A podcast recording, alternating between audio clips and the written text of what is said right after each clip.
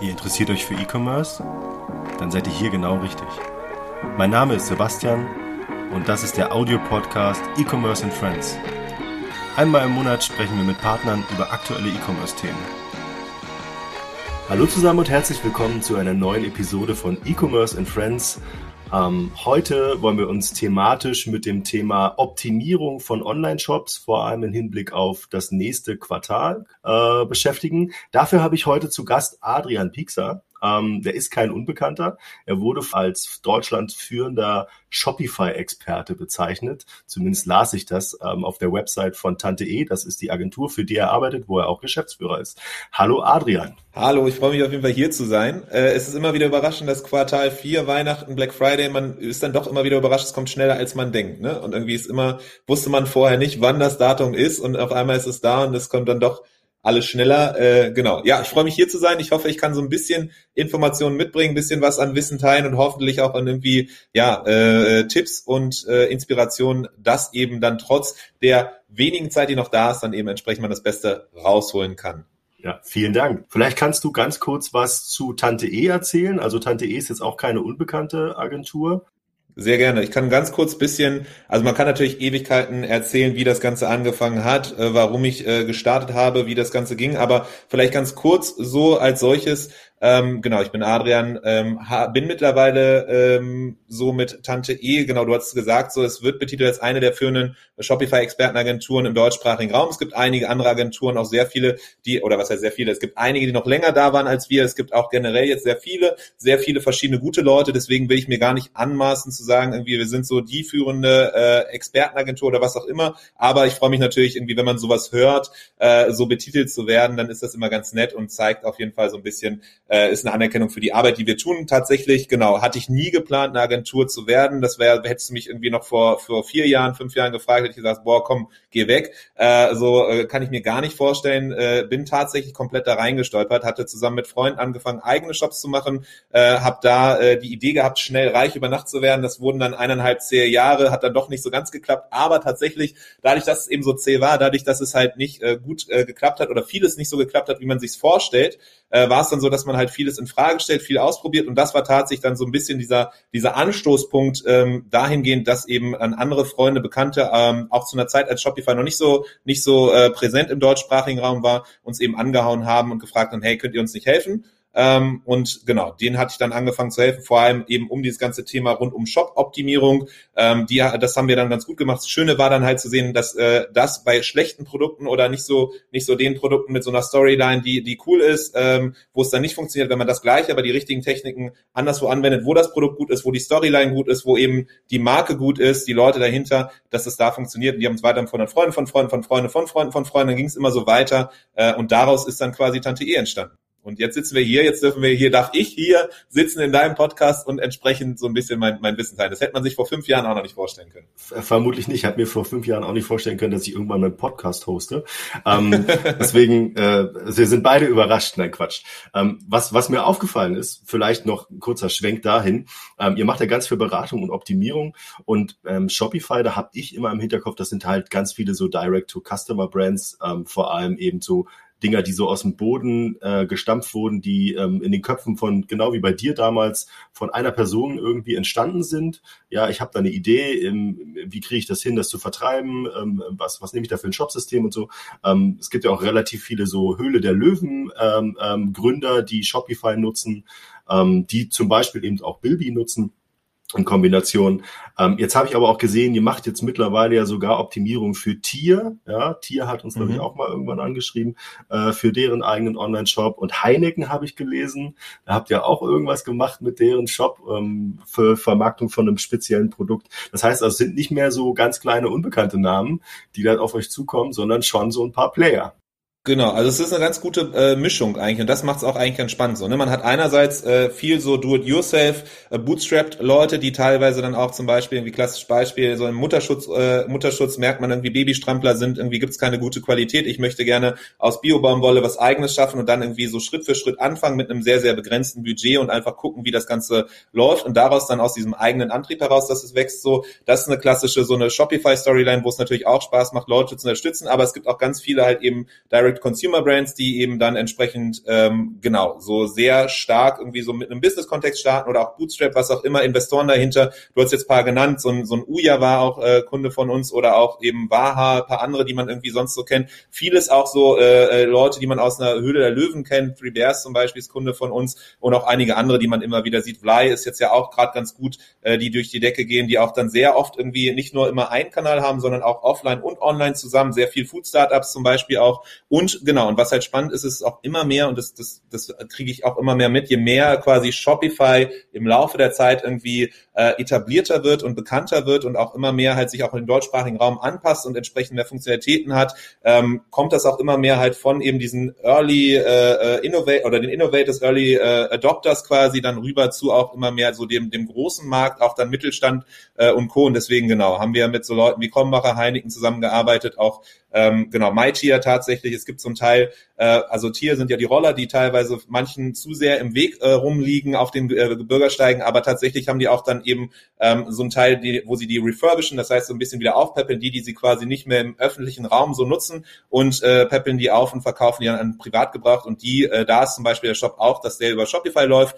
Ähm, und genau, den, die konnten wir unterstützen, einerseits bei der Internationalisierungsstrategie, weil MyTier ja nicht nur, äh, oder Tier generell nicht nur im deutschsprachigen Raum aktiv ist, sondern auch in Skandinavien und Co. Da ging es dann so vor allem um diese Internationalisierungsstrategie. Wie geht man da jetzt am besten vor, diese Märkte auszutesten und auch äh, E-Mail-Marketing, Automatisierung ähm, Genau. Also das sind so verschiedenste Kontexte und das genau, das ist halt wirklich spannend zu sehen, dass mit mit der die, der Art und Weise, wie Shopify und der Markt wächst, wachsen auch die unterschiedlichen ähm, Händlerinnen und Händlerprofile und es ist ein bisschen aber sehr große Schnittmengen natürlich zwischen Bilby, Shopify und das sehen wir auch immer sehr, sehr viele von unseren Kundinnen und Kunden, die halt eben einfach Bilby nutzen oder wo auch es einfach Sinn macht, ne? Ähm, anstatt sich so einen riesen Klotz am Fuß zu hängen, äh, irgendwie schon fünf Jahre zu sehr in der Zukunft zu leben und irgendwie so ein ERP-System oder Wavi sich zu holen, die einfach zum Status quo nur mehr, mehr Nachteile bringt als Vorteile, ähm, macht es halt Sinn, flexibel Schritt für Schritt zu gehen und da deswegen halt macht oft Bilby äh, Sinn.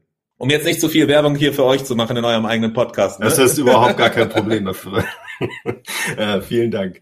Nee, aber tatsächlich ist äh, flexibel, glaube ich, das Stichwort. Ja, also ähm, Shopify ist sehr, sehr flexibel, was ähm, Inhalte und, und, und, und so Bausteine angeht, genau wie es eben ein Bilby ist, ähm, nicht nur eben innerhalb, sondern eben auch ähm, dass ich eben auch sagen kann, okay, äh, es ist nicht mehr das richtige ERP oder die, die richtige Wavi oder die richtige Auftragsverarbeitungslösung für mich. Ja?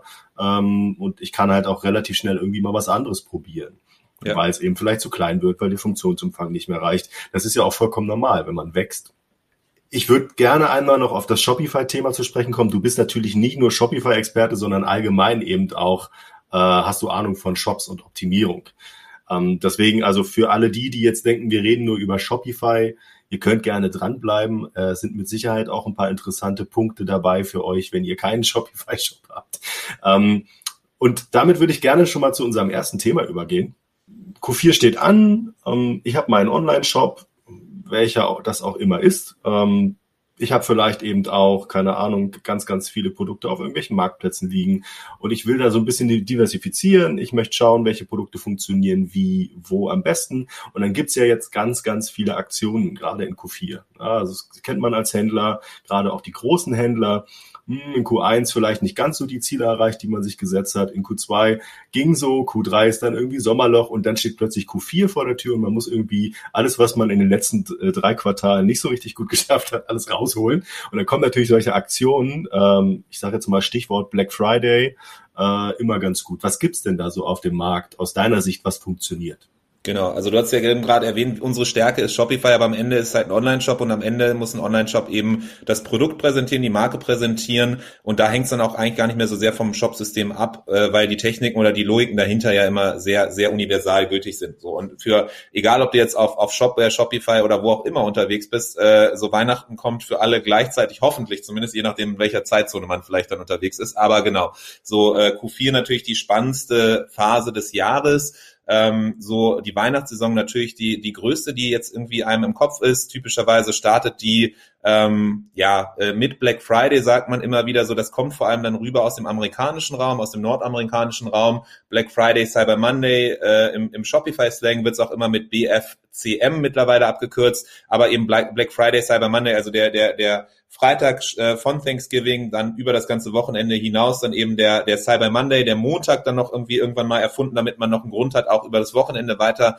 Werbung zu machen. Mittlerweile sieht man es sogar so, dass dann auch typischerweise der Black Friday nicht am Black Friday startet, sondern äh, vor Black Friday, damit man da dann schon irgendwie die Leute und ein bisschen mehr Aufmerksamkeit abgrasen kann. Und tatsächlich war es auch so, dass man im deutschsprachigen Raum jetzt das auch erlebt hat. Erstens, dass Black Friday wichtiger wird und auch immer mehr Leute halt dankbar annehmen und auch entsprechend dann die, die Zielgruppe, auch wenn es irgendwie aus dem Nord amerikanischen Raum kommt, trotzdem hierzulande auch immer mehr Leute kennen und entsprechend auch dann darauf warten teilweise auf eben die Rabatte und ähnliches, die dann kommen. Und es geht sogar so weit, dass dann das immer weiter nach vorne sich verschiebt, weil man eben dann irgendwie weiß, okay, die Adspends und die Kosten generell für Marketing werden höher, es werden generell viel mehr Angebote, die in der Zeit kommen. Das heißt, was mache ich, um die Aufmerksamkeit zu kriegen, um besonders zu sein, um vielleicht die, die Leute, die darauf warten, abzugreifen. Man geht weiter nach vorne. Das war auch, glaube ich, Saturn und Mediamarkt, die dann irgendwie auch schon vorher angefangen haben. Und ich glaube, es gibt dann auch noch so ein paar andere äh, Amazon-Aktionen äh, beziehungsweise aus dem asiatischen Raum kommen dann auch noch wieder Sachen rüber. Aber generell Fakt ist so genau, Q4 ist so das, wo halt viele Leute eben unterwegs sind, einerseits für sich um dann zu gucken, okay, bestimmte Anschaffungen, die man gemacht hat, eben dann äh, besonders auf diese Rabatte zu warten und dann eben da dann zuzuschlagen, äh, angefangen eben mit Black Friday und diesen Tagen davor, dann die Weihnachtssaison natürlich, aber auch nochmal einfach, weil äh, man dann nach Geschenken sucht. Und nach wie vor ist es natürlich so, dass äh, wir aktuell nach wie vor in der Pandemiezeit sind, also insofern auch wahrscheinlich im E-Commerce wesentlich mehr Leute nach wie vor äh, aktiv sind, als noch vor zwei Jahren war, auch wenn der stationäre, äh, stationäre Handel offen ist. Und ich hoffe, dass das auch weiterhin so bleibt. Und es sieht ja sehr, sehr stark danach aus, wird es aber trotzdem so die Vermutung von vielen so sein natürlich, dass dann viele irgendwie anstatt in die überfüllten äh, Fußgängerzonen zu gehen, dann eben auch trotzdem mehr noch online gekauft wird. Äh, würde ich jetzt auch so unterschreiben, zumal ja jetzt die Bundesländer anfangen mit 3G oder 2G und, und wie die Abkürzungen nicht alle heißen. Ähm, das heißt also, wenn wir hier irgendwie 2G haben, also es gibt, ich glaube, wir sind jetzt bei, weiß ich nicht, 64 Prozent doppelt geimpften. Das heißt, es sind immer noch fast 40 Prozent der Leute, die nicht geimpft sind, die sie also testen lassen müssten, wenn ich es jetzt mal richtig berechnet habe im Kopf. Ähm, das heißt also, die müssten sozusagen alle mit irgendwie äh, einem Test äh, in so einen Laden rein. Dann darf der Laden nicht genug Leute reinlassen wie vor der Pandemie, also nicht so viele Leute wie vor der Pandemie. Also denke ich auch, dass also das ganze, äh, der ganze Bereich ähm, ähm, Weihnachtsgeschenke oder zumindest ähm, ähm, ähm, Shopping in der Vorweihnachtszeit sich sehr, sehr stark auch wieder auf Online äh, zubewegen wird oder weiter eben dort bleiben wird. Ähm, vielleicht noch mal eine ganz andere Frage, weil du meintest, na ja, diese, diese Aktionen oder gerade so Cyber Week, Cyber Weekend, Black Friday, Cyber Monday werden immer weiter vorgezogen. Was hältst du privat davon, von solchen Aktionstagen? Ist es nicht eigentlich für den Handel mehr schädlich, als dass es hilft, wenn man das immer auf so einen kurzen Zeitraum macht? Ja, also es, es ist schwierig. Also ich bin generell auch immer so, es gibt ja generell die Diskussion, wie, wie ähm, man Rabatte einsetzt und ob das sinnvoll ist oder nicht. Generell das Spannende, jetzt erstmal so ganz neutral betrachtet, aus einer Händlerperspektive ist es halt echt beeindruckend zu sehen, dass Rabatte funktionieren. Äh, und es ist wirklich so wie, wie so ein Ding, also du, du weißt, wenn du es nutzt, du, du bringst es raus, auch bei E-Mail, E-Mails zum Beispiel oder so, ne, irgendwelchen Kampagnen, was auch immer ist, es funktioniert einfach. Leute, Leute springen drauf an, Leute feiern's, aber das Gleiche ist halt so, es ist so ein bisschen wie so eine, so eine, so eine Droge halt, ne, irgendwie Leute, äh, du, du kriegst so diesen Endorphinschub oder irgendwie Leute, Leute feiern's, aber du züchtest die halt gleichzeitig auch so Drogensüchtige ran, weil immer mit Laufe der Zeit, je mehr du halt irgendwie Rabatte ansetzt und je mehr du es machst, desto, desto mehr äh, äh, werden die halt auch einfach nur noch irgendwie darauf warten, dass dann der nächste Rabatt kommt und desto weniger werden sie halt dann irgendwie ähm, die Produkte auch kaufen, wenn es halt keine Rabatte gibt. Das heißt, du, so sehr es halt cool ist, am Anfang zu sehen, okay, es funktioniert, wenn ich irgendwie meine Zahlen nicht erreiche, meine Umsatzzahlen, die ich gerne möchte, komm, hau ich nochmal irgendwie einen Rabatt raus und ich weiß auf jeden Fall, Leute werden darauf anspringen, aber genauso ist es halt so, dass man Stück für Stück, wenn man nicht aufpasst und es nicht gezielt halt immer wieder einsetzt und weiß, wo Grenzen sind und die auch klar kommuniziert, ähm, dass man die Gefahr läuft, natürlich auch seine eigene Marke zu unterlaufen. So. Und das ist, das ist in der Hinsicht dann natürlich eine schwierige Thematik,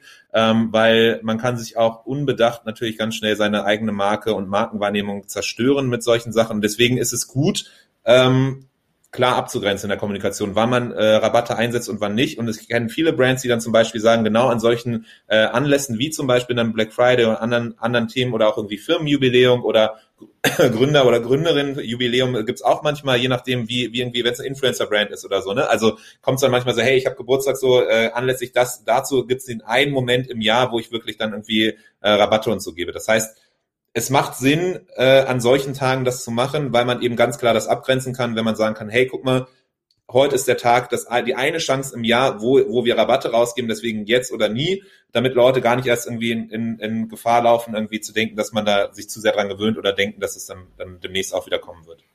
Okay, das wäre sozusagen Tipp Nummer eins, grenzt es ab. Haben wir jetzt gehört. Ähm, ich finde es ich find's von, vor dem Hintergrund immer ein bisschen schwierig, weil wir ja sehr, sehr stark in der Zeit leben, wo es also ähm, ähm über Instagram und Co. eben sehr, sehr viel Insta Influencer-Marketing und, und so weiter gibt. Und da wird halt sehr, sehr stark mit Rabatten gearbeitet, wird sehr, sehr stark mit Vouchern gearbeitet. Ähm, und das eben für, für junge Unternehmen, junge Brands, die sozusagen dort starten, sich dann Testimonial ranholen, wenn man es Testim heutzutage Testimonial nennen darf, äh, wo dann die Produkte entsprechend vorgestellt werden und dann mit einem Rabattcode rausgehauen werden. Wenn das mit, mit der Kalkulation passt, ist okay, finde ich, kann man das machen. Ähm, wenn man dann eben, äh, keine Ahnung, nur noch Leute hat, die auf Insta darauf warten, dass man den, den nächsten Rabattcode raushaut, dann finde ich es eben genauso schwierig. Ähm, auch vor dem Hintergrund Q4 und dass das ja natürlich alles in die Kalkulation vom gesamten Jahr einfließt, was man da irgendwie an ähm, ja, äh, Marge verliert zum Schluss, genau. Ja. Also man muss am Ende so ein bisschen halt immer kalkulieren und gucken. Das ist halt das Wichtige, glaube ich, was man oft dann vergisst, ähm, dass man halt sich klar, glaube ich, vorab äh, Regeln setzen muss für sich selber, wann das Ganze Sinn macht, wie viel man an Rabatt rausgeben will und vor allem dann auch nochmal überlegt, okay, wie viel äh, bin ich bereit quasi an Adspend auszugeben. Manchmal, also wir kennen viele Brands, die halt extrem gut mit dieser ganzen Thematik fahren, die mit Black Friday extrem gut fahren, vor allem auch eben Neukundenakquise äh, sehr gut fahren damit. Und da wird es dann, kommen wir vielleicht später auch nochmal zu, dann irgendwie ja natürlich auch spannend zu gucken, okay, was hat man für eine Strategie dahinter, damit dann eben diese Neukunden auch wirklich bleiben und man die nicht äh, irgendwie, dass der ganze Effekt wieder verpufft. Ähm, es kann aber auch manchmal sein, glaube ich, dass man, äh, oder wir kennen auch einige Cases, wo man einfach äh, dann irgendwie, wo viele Händler und Händlerinnen dann mitlaufen, weil sie denken, okay, es macht halt jeder, ich muss was zu Black Friday machen. Ähm, und erst im Nachgang, wenn man dann irgendwie in Ruhe das nochmal analysiert, wie hilfreich war jetzt eigentlich Black Friday mit den Rabatten, mit den gestiegenen Adspends, die ja auch noch dazu kommen, weil einfach alle zu der Zeit Werbung machen und alle irgendwie Rabatte rausgeben, dass man merkt, ja, okay, warte mal, war gar nicht profitabel, hat gar nicht irgendwie Sinn gemacht. Und wenn man das dann, wenn man das dann zu, äh, im Nachgang rausfindet, plus dann irgendwie merkt, okay, ich hatte gar keine Zeit irgendwie zu überlegen, wie ich dann dann irgendwie durch E-Mail-Marketing, Automatisierung oder andere Retention-Strategien die Leute halt äh, äh, zumindest danach dann bei mir behalte, dass dann irgendwie der, der Customer Lifetime Value, die, die Ausgaben, die ich vorab hatte, für die Akquise dann irgendwie wieder refinanziert dann ist natürlich manchmal so auch, dass man, dass man halt gucken muss. Also insofern vielleicht hier dann Takeaway auf jeden Fall auch vorab sich irgendwie klar, aber das ist halt auch wahrscheinlich irgendwie für, für viele klar natürlich, aber sich die Zahlen vor Augen führen und irgendwie gucken, wo ist die eigene Schmerzgrenze und was sind Wege, um dann eben diese Schmerzgrenze vielleicht noch höher zu schieben, eben durch Customer Lifetime Value und zu wissen, okay, es bleibt nicht bei dem Einkauf, sondern mehr und dadurch wird die Pro äh, Profitmarge wieder höher mhm. und man kann auch entsprechend die höheren Ad, Ad Spends wieder ausgleichen. Mhm. Genau, ich glaube, Wiederkaufrate ist auch ein gutes Stichwort, um jetzt mal auf den nächsten Teil zu kommen, ähm, weil das natürlich sehr, sehr stark auf die Wiederkaufrate von Kunden einzahlt, wie denn mein Shop aussieht, was ich anbiete, wie die Funktionalität ist, wie, wie sozusagen die Kundenerfahrung ist, wenn ich dort das erste Mal kaufe, zum Beispiel. Worauf muss ich denn da achten? Also sprich, gerade im, im, im Hinblick auf diese Aktion, ich habe einen Kunden, der das erste Mal in meinen Shop kommt, meine Brand sieht, die vielleicht noch nicht kennt, das Produkt noch nicht kennt. Ähm, was wären so die wichtigsten Punkte, wo du sagen würdest, hey, da musst du auf jeden Fall drauf schauen, damit der Kunde dann auch wiederkommt? Genau, also es gibt, gibt da verschiedene Facetten oder Bereiche, die man sich angucken kann. Das eine ist erstmal generelle Shop-Elemente oder Conversion-Rate-Elemente, die generell so oder so wichtig sind. Die sind zu Black Friday wichtig, sind aber genauso auch so, wenn Black Friday zu Ende ist und irgendwie Januar, Februar, was auch immer, ähm, ist es halt relevant, weil es einfach generelle äh, Elemente sind, die oder wichtige Regeln, die man eben braucht, damit Leute bei einem kaufen. Ähm, dann das andere ist, äh, dass man eben sich jetzt konkret überlegen kann, irgendwie was sind Elemente, die mal wichtig sind für, für Neukundinnen und Kunden, weil die einfach die Brand nicht kennen und entsprechend, dass man da bestimmte Informationen transportieren muss zu der eigenen Marke, zu den Mehrwerten des Produktes, einfach gezielt quasi für Neukunden und Neukunden. Auch das ist was, was quasi relevant ist für Black Friday, weil eben da wahrscheinlich Leute auf deine Seite kommen, die, die, die sonst nicht auf deine Seite kommen, aber ist tendenziell auch genauso relevant in der Mitte des Jahres, wenn auch da du Neukunden ansprichst. Und dann gibt es natürlich nochmal Sachen, die irgendwie quasi der dritte Teil, ähm, Sachen, die relevant sind, gezielt jetzt für diese Jahreszeit, sei es zum Beispiel Black Friday, aber auch dann vor allem hinsichtlich dann nochmal Weihnachten, weil es zum Beispiel so ist, dass mit Weihnachten natürlich ist ein fixes, fixes Datum, der 24. Dezember, wo eben Leute am Ende unter Weihnachtsbaum gerne die Geschenke übergeben wollen. Oder vielleicht noch einen Tag vorher, das heißt, oder einen Tag später, wann auch immer halt diese Geschenke übergeben werden. Aber ähm, so ist ein fixes Datum, das heißt, Lieferzeit wird viel, viel wichtiger und noch relevanter als vorher. Genauso wird es äh, äh, dadurch, dass Geschenke halt werden, mehr als sonst, eben auch nochmal relevanter, eben alles rund um Garantie, Rückgabe, Recht, Retouren und so. Heißt, wir könnten jetzt rein theoretisch Stück für Stück in diese drei verschiedenen Säulen reingehen, wenn du möchtest, äh, und, und mal tiefer, tiefer dann wie Beispiele, Beispiele rangehen. Gerne, also können wir gerne machen. Ich, ich werde dann äh, kurz Cut machen, wenn es zu viel wird, weil wir natürlich auch nur eine begrenzte Aufnahmezeit haben. Aber ja. klar, gerne vielleicht ein bisschen tiefer in, in diese drei Säulen rein. Genau, also erstes war ja das, was ich meinte mit ähm, generelle äh, Conversion Rate Elemente oder generelle generelle solche solche Elemente. Und die ähm, das, was wir immer wieder sehen, weil wir auch äh, Grund äh, viele von vielen Shops eben Analysen machen und irgendwie äh, Tipps geben, das kann äh, so auf basierend auf Best Practice sein, kann aber auch ganz tiefgehend dann rein sein in die Analytics und Besucherverhalten, aber das, was immer wieder essentiell ist, ist so generell die Shop-Struktur. Und das ist immer so, da da reite ich immer ganz gerne auch auf auf der Menüstruktur rum, weil die immer ganz schön eigentlich so, so eine Art Inhaltsverzeichnis darstellt von eben dem Shop. Was ist das, was eben dein, in deinem Shop an Inhalten da ist? Äh, und entsprechend wird das Ganze, ist das gut logisch strukturiert eben für die Leute, die in deinen Shop kommen.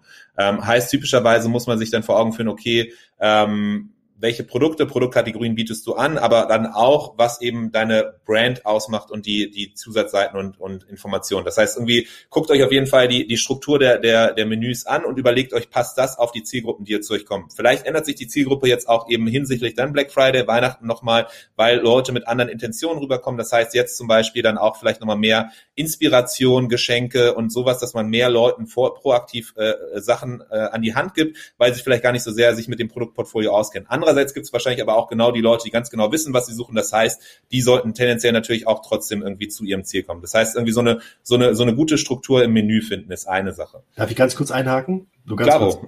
ähm, du bist, Bevor ich hier dein, dein, dein Podcast schnell. übernehme. Genau. Nein, ja, ja, keine Angst. Nein, müssen wir noch reden danach. Nein, Quatsch. Ähm, mir, mir fiel gerade auf, wo du sagst, okay, ähm, Menüstruktur und Nachvollziehbarkeit sozusagen, äh, wo finde ich was? Und also im Grunde läuft es ja darauf hinaus, ja, der Kunde findet relativ schnell das, was er will und die richtige Information. Ähm, macht es Sinn? Habt ihr Erfahrungen damit gemacht, so, so, so Beta-Tester im weitesten Sinne, irgendwelche Leute von der Straße aus dem Bekanntenkreis ähm, zu nehmen und dann einfach mal testen zu lassen an einem Shop, der jetzt nicht gerade live ist oder vielleicht zwei Shops einen AB-Test zu machen, was da besser funktioniert, bevor man ähm, das alles umstellt oder na, bevor man das sozusagen äh, veröffentlicht? Ähm, oder ist es eigentlich egal, wenn man dann sagt, okay, ich verstehe es, ähm, ich statt das jetzt live und fertig ist. Also Schritt eins ist tatsächlich irgendwie, reicht es erstmal, bevor du auf die Straße gehst, kannst du natürlich auch machen, ist auch mal super, aber ähm, Schritt eins tatsächlich reicht, glaube ich, erstmal, wenn, wenn du oder ihr als Team dann einfach mal drauf guckt und überlegt, macht das Ganze so logisch Sinn? Sind die Hierarchien oder die Level auch, ist das Wichtigste äh, auch als, als erste Menüpunkte gegeben und sind die zweiten Sachen, die da drunter kommen, auch wirklich so logisch in der, in der Rangfolge geben. Weil das Spannende ist immer, was wir auch immer wieder sehen, ist, ähm, dass man nie sich die Ruhe nimmt, einmal drauf zu gucken als, als äh, Händlerin oder Händler, sondern einfach irgendwie das so über die Zeit wächst. Und das heißt, man hat irgendwann mal sich die Gedanken gemacht, dann hat aber, kommt ein Produktlaunch und dann äh, fügt man das wieder hinzu oder man hat irgendwie eine, eine, eine, eine Zusatzseite, die man gemacht hat, weil die zu der Zeit dann irgendwie wichtig ist, deswegen highlightet man die. Aber wenn man so nüchtern als, als äh, von außen betrachtet drauf guckt, denkt man sich so, ja, das macht eigentlich gar nicht so richtig Sinn. Das heißt, erstmal macht es, also, und das ist halt auch völlig normal, ne? Das irgendwie, es wächst mit der Zeit und es aber, und man hat einfach so viel verschiedene Sachen zu tun, dass man irgendwie selbst, wenn man drauf guckt, in Ruhe dann auch da merken würde, ja, okay, ähm, eigentlich müsste man das nochmal umstrukturieren. Das heißt, der erste Schritt erstmal selber drauf gucken als Team und überlegen, macht das Ganze noch Sinn, einfach diese Zeit sich mal nehmen. Und der zweite Schritt wäre dann tatsächlich jemanden zu fragen, externe Leute, die, äh, die, wie die dann, äh, ob die sich zurechtfinden. Oder vielleicht dann auch einfach mal so ein bisschen beobachten und dann gucken, ob diese Logik, die man sich selber ausgedacht hat, Sinn macht. Man kann dann noch weitere Schritte gehen mit irgendwie Heatmaps und irgendwie Recordings, man könnte rein AB testen und so, aber das ist dann halt alles schon sehr advanced. Vor allem, wenn man jetzt überlegt, wie viel Zeit bleibt noch bis Black Friday, sind, glaube ich, so die, die größten Hebel, die man hat, tatsächlich einfach nur mal das, das sich schon mal anzugucken. Ähm, Genau. Und dann andere Themen, die vielleicht noch relevant sind, die wir immer wieder sehen, ist auch immer so, jede Seite, jedes Element in einem Shop hat immer bestimmte primäre Ziele. So. Es gibt quasi die Daseinsberechtigung einer Seite oder, oder auch eines Elementes. So. Die Startseite oder auch genau das Menü, wie du es gesagt hast, du willst Leuten zeigen, einerseits so eine Orientierungsfunktion geben, so zu zeigen, was gibt es eigentlich in einem Shop, aber am Ende so diese Navigationsfunktion, die Leute sollen zu dem kommen, was für sie relevant ist. Das kann idealerweise natürlich ein Produkt sein, weil die dann das Produkt in den Warenkorb legen. Kann aber auch sein, dass sie einfach sich äh, informieren wollen über deine Marke. Also das heißt so, da ist so das Ziel irgendwie, okay, die sollen halt dahin kommen, wo sie hinkommen wollen. Auf einer Kategorieseite, wo du ja die Übersicht von den Produkten siehst, ist dann idealerweise das Ziel, die sollen zu dem Produkt kommen, was am relevantesten für sie ist und interessantesten ist, damit sie dann eben auf das Produkt klicken und auf die Produktseite kommen. Auf der Produktseite so das primäre Ziel, was ist es? Am Ende willst du, dass die Leute das Produkt in den Warenkorb legen. So, alle Informationen, die noch weiter auf der Produktseite sind, sind am Ende so sekundäre Unterstützer dafür, dass dann die Leute alle Informationen haben ähm, und alle Informationen so, so, so gekriegt haben, alle Fragen beantwortet, um dann auf diesen Button zu klicken, auf den Warenkorb, ist es am Ende das Ziel, dass du auf diesen Button klickst, äh, äh der dich zum Checkout bringt. Relativ logisch, wenn man drüber redet, aber wenn man das einmal so Stück für Stück halt immer wieder sich fragt, warum oder äh, was ist das Ziel dieser Seite und ist wirklich dieses Ziel auch das Primäre, was äh, direkt dir ins Auge springt, äh, merkt man auch immer wieder, dass das gar nicht so, obwohl es so einfach ist und so intuitiv, auch oft nicht gegeben ist. Und da kommt es dann wieder einher mit visueller Hierarchie, dass eben das primäre Ziel als auch am, als erstes ins Auge springt. Ähm, ich wollte gerade fragen, gibt es ja. da, gibt's da irgendwie eine Möglichkeit sozusagen, das so zu, zu leiten? Äh, gibt es ein paar Tipp, Tipps und Tricks, wo man sagt, okay, der, der Knopf oder die Information darf auf gar keinen Fall außerhalb des visuellen Bereichs sein und so weiter und so fort. Gerade wenn wir auf, auf Mobile zum Beispiel jetzt gucken, viele Leute shoppen über ihr Handy. Klar, die Handys werden immer größer, gar nicht die Frage, aber trotzdem reicht natürlich der Platz nicht immer für alle Informationen im Sichtfeld. Genau, also above the fold, diese, dieser erste Bereich, den man sieht, ist natürlich der wichtigste. Das heißt, ist da auch immer so die Kernbotschaft gegeben. Natürlich so, dass auf einer, auf einer Produktseite auf Mobil es sehr schwierig ist, irgendwie Produktfotos darzustellen, den, den Titel und, und äh, dann auch noch den Preis und gleichzeitig sicherzustellen, dass der Button auch noch im, im Bereich, deswegen ist das manchmal nicht äh, möglich, alles unterzubringen. Aber ähm, generell ist natürlich so, dass idealerweise von, von der visuellen Hierarchie, also das, was als erstes Auge springt, natürlich dann irgendwie äh, farbtechnisch dann auch so ein, so ein Button natürlich immer ins Auge springt. Ähm, heißt, ähm, es gibt ja oft diese Diskussion, okay, Conversion Rate Optimierung, ja, ey, test mal rot gegen grünen Button, so, das ist komplett egal eigentlich, welche Farbe so. Aber was natürlich schon wichtig ist, äh, die, die Farbauswahl in der Hinsicht, ob dann das eben diese visuelle Hierarchie da ist, dass dann das als erstes ins Auge springt. Ähm, heißt, das, das ist immer was, was man immer ganz gut äh, gucken kann. Eine andere Sache ist, dass man oft irgendwie ähm, Elemente sieht von anderen Shops und denkt so, boah, geil, die Information will ich noch und das will ich noch reinpacken und dann noch das. Und das ist so eine Überladung von verschiedensten Sachen, vor allem auf Shopify, aber wahrscheinlich auch auf anderen Plattformen ist und so, gibt es gibt die App hierfür, es gibt die App dafür, das heißt, du hast dann hier ein Widget, was dich anspringt, da noch irgendwie der Support-Button, da noch irgendwie ein anderes so Geschenkding, was irgendwie noch irgendwie wackelt oder so. Und das sind alles Sachen, die natürlich dann am Ende die Frage ist, okay, je mehr Sachen du drauf hast, desto mehr Sachen sind natürlich auch rufen nach Aufmerksamkeit und lenken gegebenenfalls von dem primären Ziel auch wieder ab. Heißt auch da so manchmal so ähm, die, die Sache, die wir irgendwie äh, empfehlen, auch einfach zu versimplifizieren, weil nämlich alles, was du rausnimmst, rausnimmst, ruft weniger Aufmerksamkeit auf sich und gleichzeitig mehr, gibt mehr Raum dann eben für dein, dein wichtigstes Ziel, was du erreichen willst, äh, auf der Seite. Ich, ich fand es übrigens letztens ganz lustig, war auf einem ähm, ähm, auf Herrenmode spezialisierten Online-Shop, den es auch schon eine Weile gibt, und ähm, hatte dann plötzlich tatsächlich eine Anzeige genau im Sichtfeld auf einer Produktseite eine Anzeige von einem anderen auf Herrenmode spezialisierten Shop, der mit dem gar nichts zu tun hatte, okay. äh, Retargeting, was auch immer. Äh, ich war, ich habe echt überlegt, naja, wer, ganz ehrlich, wer macht denn so einen Scheiß? Also wer lässt denn zu, dass genau auf dieser Seite, wo ich jetzt gerade irgendwie diesen, keine Ahnung, ein T-Shirt oder was auch immer in den Warenkorb packen will, dann irgendwie 500 T-Shirts aufblinken, genau daneben macht das nicht. Das ist schlecht. Das wollen wir nicht. ja, genau. Also es ist manchmal auch so mit so kleinen Sachen, auch wie so ein Trusted Shops äh, Widget, das dann kommt, das dann teilweise aber sich immer nach vorne überlagert und dann manchmal auch irgendwie über den äh, äh, Warenkorb-Button zum Beispiel sich überlagert oder teilweise. Das sind genauso Sachen, die ähm, ja, äh, viele richtig machen, manche aber auch nicht und dann irgendwie ähm, die, die gegebenenfalls man auch da dann einfach nochmal so mit gesundem Menschverstand drüber gehen kann. Man kann natürlich tiefer gehen, man kann jetzt auch irgendwie dann noch Analytics-Zahlen rausgucken, man kann noch verschiedene Browserverhalten, irgendwie wie, wie sind die Conversion Rates oder Abbruchquoten oder Verweildauern auf verschiedenen Browsern, Endgeräten ähm, Screengrößen äh, und so weiter, die dann auch nochmal nähere Informationen geben. Man kann sich Heatmaps angucken, Recordings machen wir auch viel, aber so, wenn man jetzt mal so ganz überlegt, so vieles ist halt einfach so normale Sachen, wo man sich einfach die Zeit nehmen muss, in Ruhe das mal anzugucken. Manchmal ist man auch zu sehr selber, steckt man äh, zu sehr drin und sieht es gar nicht mehr. Ähm, da hilft es dann auch irgendwie andere Leute mal drauf gucken zu lassen, aber äh, oft sind es einfach so die, die logischen äh, Sachen, die aber oft so auch echt äh, äh, wichtig sind oder oder den, den größten Effekt haben. Es geht dann weiter mit irgendwie Social Proof ist natürlich wichtig. So am Ende die große Frage ist, ähm, was, was ist so das, was die Leute oder was, was dich als Marke äh, ähm, besonders macht.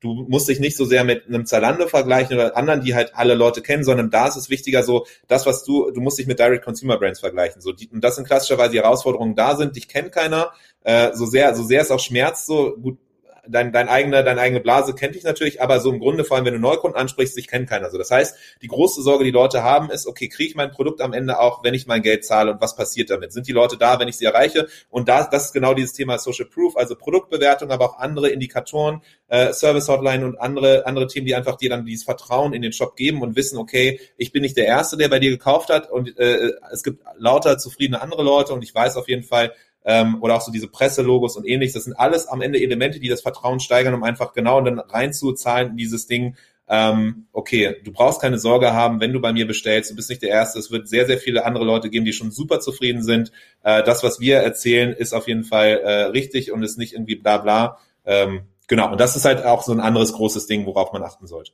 Da, dazu noch, also ich habe eigentlich noch jetzt gefühlt nach der letzten, nach den letzten fünf Minuten von dir noch 10, 20 Fragen. Ja. Aber vielleicht ist erstmal eine. Mir fiel vorhin auf, ähm, die meisten Shopify-Shops, die ich, also ich, ich nehme jetzt mal Shopify als Beispiel, ne?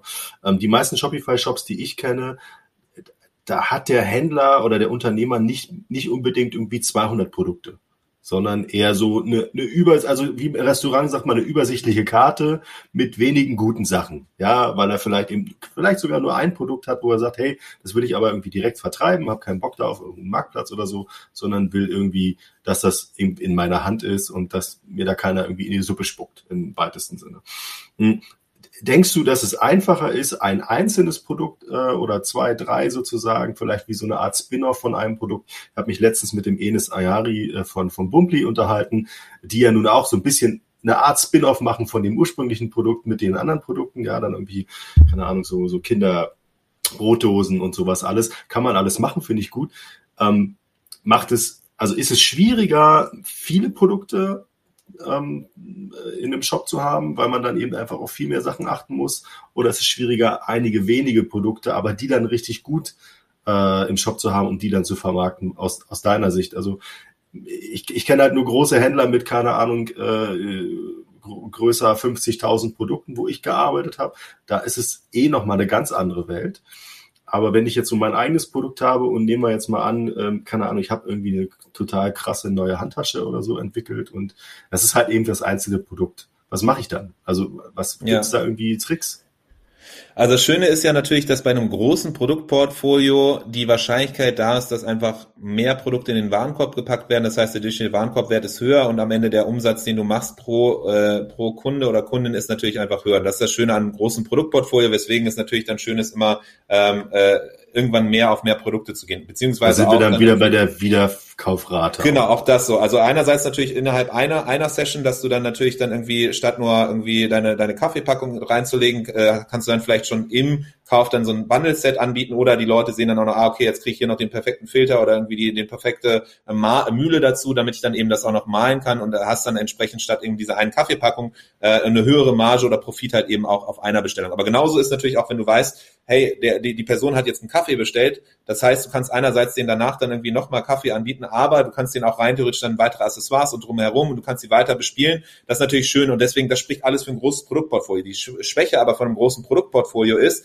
dass du natürlich viel, viel mehr verschiedene Produkte erklären musst auf der gleichen Art von Fläche. Natürlich hast du eine Produktseite und idealerweise ist eine Produktseite da, um dann eben die Stärken eines jeweiligen Produktes darzustellen und du hast auf einer Kategorieseite vielleicht nochmal dann die, die, die Fläche, dann eben die, die Kategorien äh, oder die Produkte, die Produktgruppe als solche nochmal um die Stärken und, und USPs darzustellen. Aber klassischerweise ist so erstens, wenn man sich jetzt verschiedene Shopsysteme anguckt, das ist egal, ob es irgendwie Shopify oder andere Sachen sind, die, die, die Möglichkeiten, die auf einer Produktseite sind, sind weniger flexibel. Das heißt, du musst einerseits irgendwie mehr einarbeiten an, an Funktionalitäten, um dann eben dieses Storytelling äh, von einem Produkt hervorzustellen. Das gleiche auch auf, auf Kategorieseite. Deswegen ist eigentlich so, dass die Reduktion, wenn man nur ein Produkt hat, das eigentlich die große Stärke ist, weil dann kannst du die Startseite komplett rund um die Kommunikation der Stärken von diesem einen Produkt äh, äh fokussieren und äh, lenkst nicht auch noch von anderen Sachen ab. Und das ist so, glaube ich, die, die große Stärke, wo man irgendwie anfangs, wenn wir immer oder wenn ich auch viel mit anderen Leuten rede, immer so, ja, ich habe nur ein Produkt oder zwei Produkte. Eigentlich ist das eine große Stärke, weil die Sache ist, am Ende, je größer das Produktportfolio wird, desto, desto schwieriger wird es, glaube ich, das so noch einfach zu kommunizieren.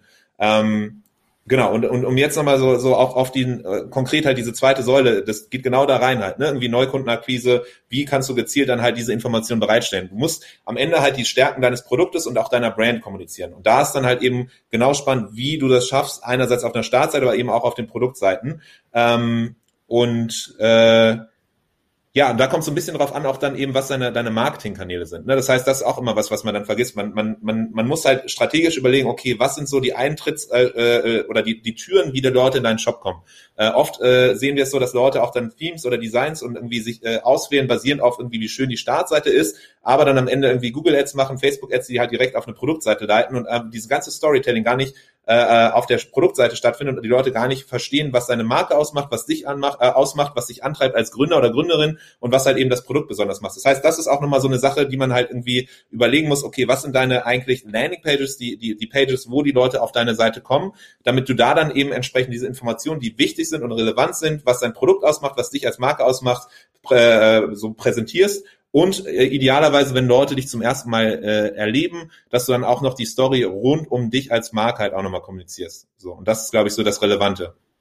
Ähm, dazu noch mal eine Frage. Aus deiner Sicht die am schönsten gestaltete oder am sinnvollsten gestaltete äh, Website-Shop? Kannst mm. du da eine mm. nennen? Ähm, es gibt viele verschiedene und es gibt jeweils, äh, ich glaube, es ist sehr schwierig, je nachdem halt, was das die Branche ist, das Produktportfolio und irgendwie was so die gut oder schlecht können. Aber so was Storytelling angeht, finde ich zum Beispiel die Seite von Allbirds äh, ganz spannend, so die Sneaker, ähm, die auf jeden Fall echt einen guten Job machen, halt eben am Ende die vermeintlichen Schuhe, die sehr unemotional als solche sind, aber groß äh, aufzuladen mit Emotionen und darzustellen, was eben die verschiedenen Materialien und ähnliches sind. Ähm, ganz spannend für so den Shopify-Kontext zum Beispiel zu sehen, was eben alles möglich ist auf einer Produktseite, finde ich äh, Sober, äh, wenn man Sober Berlin sucht, äh, ganz spannend. Die sind so eine Kosmetikmarke äh, ähm, und die zeigen auch nochmal ganz schön halt eben nochmal darzustellen, was eben nicht nur die, die, die Creme, die sie verkaufen, sondern was sind die Bestandteile, die eben die Creme ausmachen, um so ein bisschen diese Wertigkeit auch nochmal auf, äh, zu, zu erzählen erzählen und dann auch eben diesen Entstehungsprozess dahinter. Das heißt, das sind alles so, glaube ich, ganz spannende Seiten, wo man reingucken kann, um sich so ein bisschen Inspiration abzuholen. Ähm, ansonsten Waterdrop finde ich auch ganz spannend, einfach von der von der Hinsicht, dass das Produkt als solches visuell gar nicht spannend irgendwie wirklich präsentierbar ist und wahrscheinlich, wenn du einem Fotografen das geben würdest, so, so eine kleine komprimierte, äh, keine Ahnung, äh, Kapsel oder was, aber äh, dass man da das trotzdem irgendwie das Gefühl hat, wenn man in den Shop kommt, dass es ästhetisch schön aussieht. Ich glaube, das sind alles äh, verschiedene Wege, ähm, die man die man sich mal angucken kann. Ansonsten zum Beispiel jetzt ein ein Kunde von uns, äh, Kloster Kitchen, ist ganz spannend, weil man es da, weil wir das da ganz gut zusammen mit denen geschafft haben, dass äh, über einen Konfigurator auf den Produktseiten hinzukriegen, dass man gar nicht so viele verschiedene Produktseiten besuchen muss, um am Ende dein, dein individuelles äh, Produkt finden zu können. Aber es gibt sehr viele verschiedene, da macht es wahrscheinlich fast mehr Sinn zu sagen, okay, was ist so irgendwie Beispiele für eine mobile Navigation, wo es irgendwie spannende Beispiele gibt oder Ansätze und das gleiche kann man dann auf, auf verschiedene Seiten und, und Co. halt runter, runterbrechen und irgendwie äh, genau so, so machen. Okay, also alle, die wir jetzt gerade genannt haben, wir kommen im Nachhinein nochmal auf euch zu. Ja, genau. Nein, Quatsch. Genau. Ähm, ich hätte jetzt noch, Sie haben ja, haben über Rabattcodes geredet, eben schon. Eine Rabattcodes setzen wir dann gleich noch in die Show Notes nach, nach der Auf jeden Fall. äh, nein, Spaß. Also ne, schaut euch die gerne mal an. Ich finde, äh, ich finde, es ist immer gut, wenn man vielleicht auch so ein bisschen ja aus dem eigenen, du hast vorhin gesagt, aus der eigenen Blase rausgeht, Gerade wenn man jetzt noch nicht so ganz bekannt ist und sich vielleicht, das werdet ihr wahrscheinlich auch machen als Händler, mal einen anderen Shop anschaut. Wie, wie setzen die das um? Storytelling, ganz wichtige Sache auf jeden Fall. Gerade wenn ich ein Produkt habe wie bei Waterdrop, was eben schwierig zu visualisieren ist, würde ich jetzt mal sagen. Ähm, und man es halt irgendwie online wie bei allen anderen Produkten eben nicht anfassen kann, einfach mal oder probieren kann oder riechen kann. Vielleicht kommt das irgendwann, man weiß es nicht, ja. Geruchs-Online-Shop. Letzte Frage vielleicht, ähm, weil ich glaube, unsere Zeit läuft langsam ab. Ähm, äh, Top oder Flop äh, aktionsbezogene Gestaltung im Shop, sprich Weihnachtsbäume, Black Friday, irgendwas Dunkles, irgendwie, keine Ahnung, was hältst du davon, wenn man, wenn man seinen Shop irgendwie dann je nachdem immer anpasst? Ähm, also es kann Sinn machen, zum Beispiel, was, was, was Sinn macht bei Shops ist, wenn man irgendwie genau so ein Special Design macht für eben zum Beispiel die Black Friday, Cyber Monday Woche, dass man irgendwie alles im Shop halt auf einmal für diese Tage besonders macht, dass halt eben da dann auch das äh, hervorkommt. Das sieht man bei vielen Shopify Plus Shops, die dann eben dann auch mit Launchpad und Co. das machen. Äh, genau aus dem Hintergrund, was wir vorhin meinten, mit eben dann klar abzutrennen, okay, es ist jetzt gerade was Besonderes, es ist eine besondere Aktion, das ist jetzt gerade nur einfach da. Nach, danach ist wieder ganz normaler Shop und das eine hat mit dem anderen nichts zu tun. Deswegen ist das, wenn man, äh, wenn man das macht, gut. Aber wichtig ist halt, dass man das halt auch echt gut durchdenken muss, vorbereiten muss und viel Arbeit reinfließt und auch da das nicht irgendwie so schnell übers Knie brechen sollte. Ähm, was zum Beispiel, weil wenn, wenn das nämlich der Fall ist, dass man es irgendwie versucht schnell zu machen, dann ist die Gefahr extrem groß und die Fallhöhe wahrscheinlich größer, irgendwie was falsch zu machen und das einfach äh, ins Negative zu bringen, als, als dass man da was Positives rausholt. Deswegen würde ich generell sagen, wenn man die Zeit hat, wenn man die Ressourcen hat, dann kann das mega nice sein, genau aus dem, was wir gerade gesagt haben. Oft ist es leider so, dass es wir Beispiele oder ich auch immer wieder Beispiele sehe, die, die nicht ganz optimal sind. So bestes Beispiel ist so ein, so ein äh, Widget, glaube ich, da Plugin auch auf Shopify, wo man dann irgendwie zur Weihnachtszeit sich so Schneeflocken reinholen kann und dann irgendwie äh, sind dann auf einmal, also die erste Idee ist so ganz, ganz nett, dass man sagt, ja, okay, Weihnachtsstimmung auch im, im Shop, aber am Ende hast du überall diese äh, Schneeflocken, die, die halt rumschwirren, teilweise sogar dann den, den Button überlagern oder zumindest dann auch die Aufmerksamkeit weglenken vom eigentlichen Produkt oder die Produktfotos überlagern, die, die Informationen überlagern und am Ende eigentlich so, wenn man wirklich überlegt, was ist der Nutzen, mehr Schaden als, als Nutzen bringen, weil sie einfach dann äh, die Informationen verdecken und Co. Das heißt, so tendenziell, glaube ich, ist, ist es eher Flop, wenn man, oder die Gefahr ist groß da, dass man es halt nicht richtig macht und daher dann äh, eher floppt. Vielen Dank. Äh, äh, ja, ich, ich glaube, das ist auch irgendwie so, ich, ich habe auch irgendwie manchmal das Gefühl, dass, keine Ahnung, wenn dann irgendwie sowas, sowas kommt, wie so ein Schneeflocken, irgendwelche Weihnachtsmusik, nervt mich sowieso, wenn da Musik eingespielt wird, wenn ich irgendeine Webseite aufmache, ehrlich gesagt, ähm, dass mich das dann eher irgendwo noch gedanklich woanders hinbringt. Unabhängig davon, dass es einen Button abdeckt oder Informationen verdeckt oder einfach nervt. Äh, vielleicht denke ich dann plötzlich daran, Mensch, ich bräuchte eigentlich noch einen Wintermantel, wenn jetzt der Schnee kommt und zack bin ich weg äh, und äh, schon bounce das. Genau.